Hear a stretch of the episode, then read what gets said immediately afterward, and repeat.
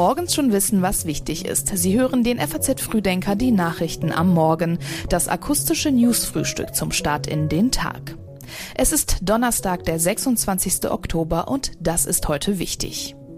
Die EU ringt um eine gemeinsame Position zum Krieg in Nahost. Finanzminister Lindner stellt die Ergebnisse der Steuerschätzung vor und die EZB verkündet ihren Zinsentscheid. Dazu dann gleich mehr. Hier noch die wichtigsten Meldungen aus der Nacht. Bundeswirtschaftsminister Robert Habeck hat die beschlossenen Pläne konsequenter abzuschieben gegen die Skepsis aus den eigenen Reihen verteidigt. Die Kritik, die Vorhaben könnten verfassungswidrig sein, wies er zurück. Die russischen Streitkräfte haben nach eigenen Angaben für einen nuklearen Gegenangriff trainiert. Dabei wurden jedoch keine Atomsprengköpfe eingesetzt, heißt es. Zuvor hatte das Parlament ein Verbot für Kernwaffentests aufgehoben. Und ein Richter in New York hat eine Geldstrafe von 10.000 Dollar gegen den ehemaligen US-Präsidenten Donald Trump verhängt. Er soll eine Gerichtsmitarbeiterin als parteiisch bezeichnet haben. Die Texte für den heutigen FAZ Frühdenker Newsletter hat Patrick Schleret geschrieben. Mein Name ist Milena Fuhrmann. Guten Morgen.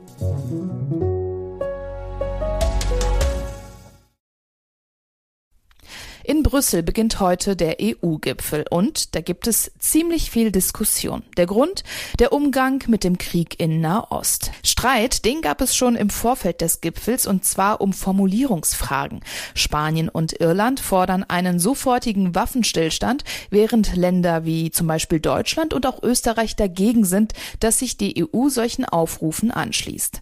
Die deutsche Außenministerin Annalena Baerbock wirbt zwar für humanitäre Fenster, betont aber, aber, dass Israels Sicherheit für Deutschland nicht verhandelbar sei. Für uns als Europäerinnen und Europäer ist klar, es wird nur Frieden und Sicherheit im Nahost geben, wenn der Terrorismus bekämpft wird. Deutschland, die Europäische Union steht solidarisch an der Seite von Israel und tut zugleich alles dafür, dass das menschliche Leid in Gaza gelindert wird. Für Deutschland wird Kanzler Olaf Scholz beim zweitägigen Gipfel erwartet. Er trifft dort auf den ungarischen Ministerpräsident Viktor Orban, der vor kurzem in Peking den russischen Präsidenten Putin getroffen hat. In Brüssel kam dieses Treffen der beiden nicht so gut an, weil es Putin die Gelegenheit gab, die EU als gespalten darzustellen. In Duisburg wurde gestern ein vorbestrafter IS-Anhänger festgenommen. Tariq S. steht im Verdacht, einen Anschlag auf eine pro-israelische Demo geplant zu haben. Spezialkräfte der Polizei hatten den Mann gestern in Gewahrsam genommen und seine Wohnung durchsucht. Die Ermittlungen dauern an, wie der Sprecher der Polizei Essen Matthias Werk erklärt. Die Ermittlungen laufen, wir sind noch am Anfang, wir müssen hier die Spuren sichern, die Kollegen müssen den äh, Mann, der im Gewahrsam sitzt, vornehmen und dann müssen wir die Puzzlestücke zusammensetzen, um dann ein klareres Bild zu kriegen, was wir da für ein mögliches Szenario hatten oder eben nicht. Wir können von einem möglichen Anschlagsszenario sprechen. Äh, weiter ins Detail können wir da zum jetzigen Zeitpunkt leider noch nicht gehen. Der Anhänger der Terrororganisation Islamischer Staat soll im Internet nach Informationen zu pro-israelischen Demos gesucht haben, sowie dazu, wie man mit einem Lastwagen möglichst viele Menschen töten kann ganz nach dem Vorbild des IS-Attentäters vom Berliner Breitscheidplatz im Dezember 2016. Nach Informationen der FAZ soll sich S mit einem mutmaßlichen IS-Mann in Syrien per Messenger in auffälligen Codes ausgetauscht haben. Für die deutschen Sicherheitsbehörden ist es kein Unbekannter. Als Jugendlicher war er in der Dschihadistenszene aktiv. Ende 2013 ist er nach Syrien gereist, um sich dort dem IS anzuschließen. Die entscheidenden Hinweise kamen dann allerdings von einem ausländischen Geheimdienst, der über größere Befugnisse verfügt. Das Repräsentantenhaus hat einen neuen Sprecher. Mike Johnson. Die Republikaner haben geschlossen für Johnson gestimmt, die Demokraten geschlossen gegen ihn. Mit 220 Stimmen wurde er gestern dann zum Sprecher des Repräsentantenhauses gewählt und damit gehen dann endlich auch die Wochen der Lähmung zu Ende. Johnson war schon der vierte Kandidat, den die Republikaner seit dem Sturz von Kevin McCarthy nominiert hatten.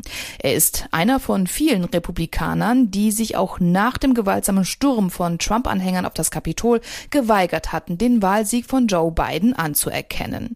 Vor seiner Wahl hatte der frühere Präsident Trump außerdem seine Unterstützung für Johnson signalisiert.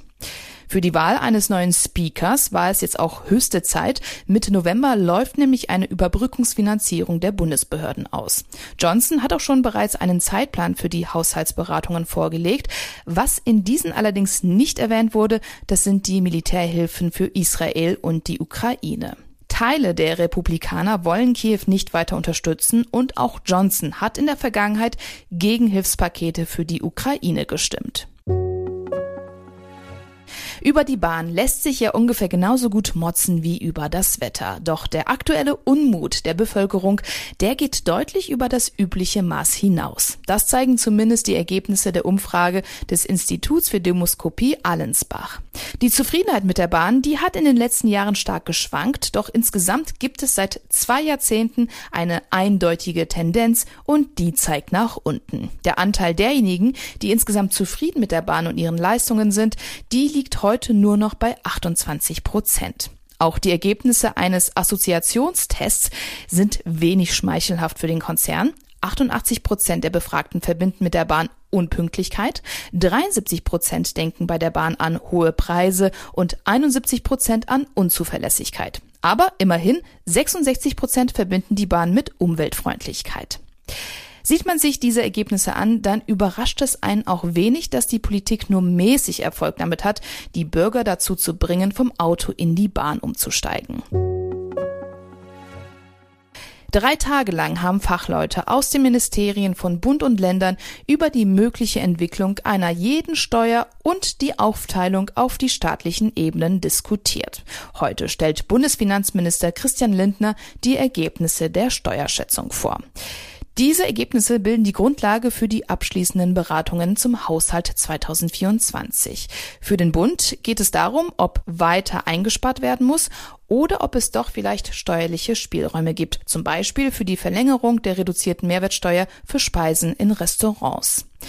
Im Arbeitskreis Steuerschätzung sitzen Experten der Bundesregierung, der Wirtschaftsforschungsinstitute, des Statistischen Bundesamts, der Bundesbank sowie des Sachverständigenrats der Länder und Kommunen zusammen. Grundlage ihrer Prognose ist die wirtschaftliche Entwicklung. Für 2023 erwartet die Regierung einen Rückgang der Wirtschaftsleistung um 0,4 Prozent, für 2024 dagegen ein Wachstum von 1,3 Prozent.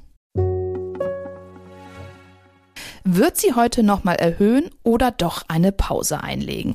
Die Rede ist von der Europäischen Zentralbank. Die verkündet heute nämlich ihren Zinsentscheid. Eine Zinserhöhung wird aber tatsächlich eher nicht erwartet. Experten gehen eher von einer Zinspause aus. Offen ist aber noch, ob es eine Zinspause ist, die sich nur auf den Oktober begrenzen wird oder ob es jetzt gänzlich vorbei ist mit den Zinserhöhungen. Im Kampf gegen die hohe Inflation hat die EZB seit Sommer 2022 ganze zehnmal in Folge die Zinsen angehoben. Die Leitzinsen haben mittlerweile 4,5 Prozent für den Hauptrefinanzierungssatz erreicht, 4 Prozent für den Einlagensatz und 4,75 Prozent für den Spitzenrefinanzierungssatz. Zuletzt war die Inflation etwas stärker zurückgegangen, als es bei der letzten EZB-Ratssitzung im September noch den Anschein hatte. Das Europäische Statistikamt Eurostat hat die Rate für August von 5,3 auf 5,2 Prozent nach unten korrigiert. Im September lag sie bei 4,3 Prozent. Und auch die Kerninflation, die stark schwankende Preise wie die für Energie und Lebensmittel herausrechnet, ist von 5,3 auf 4,5 Prozent gesunken. Und auch darum geht es heute im geschriebenen FAZ Frühdenker Newsletter. Heute endet die erste Verkaufsphase für die EM-Tickets. Weil diese Tickets extrem begehrt sind, werden diese nach Losverfahren vergeben, für die man sich im Vorfeld bewerben musste. Etwas mehr als eine Million Tickets waren bisher im Vorverkauf und weit über 10 Millionen Anfragen sind eingegangen. Ob man ein Ticket ergattern konnte, erfährt man bis zum 14. November. Nach der Auslosung der Gruppenphase am 2. Dezember geht es dann mit dem Verkauf weiter. Die Ticketpreise reichen von 30 Euro für die Vorrunde bis schlappe 1000 Euro fürs Finale. Diesen Artikel wie auch weitere Themen aus dem heutigen Frühdenker finden Sie online auf faz.net. Die entsprechenden Links dazu finden Sie in unseren Show Notes.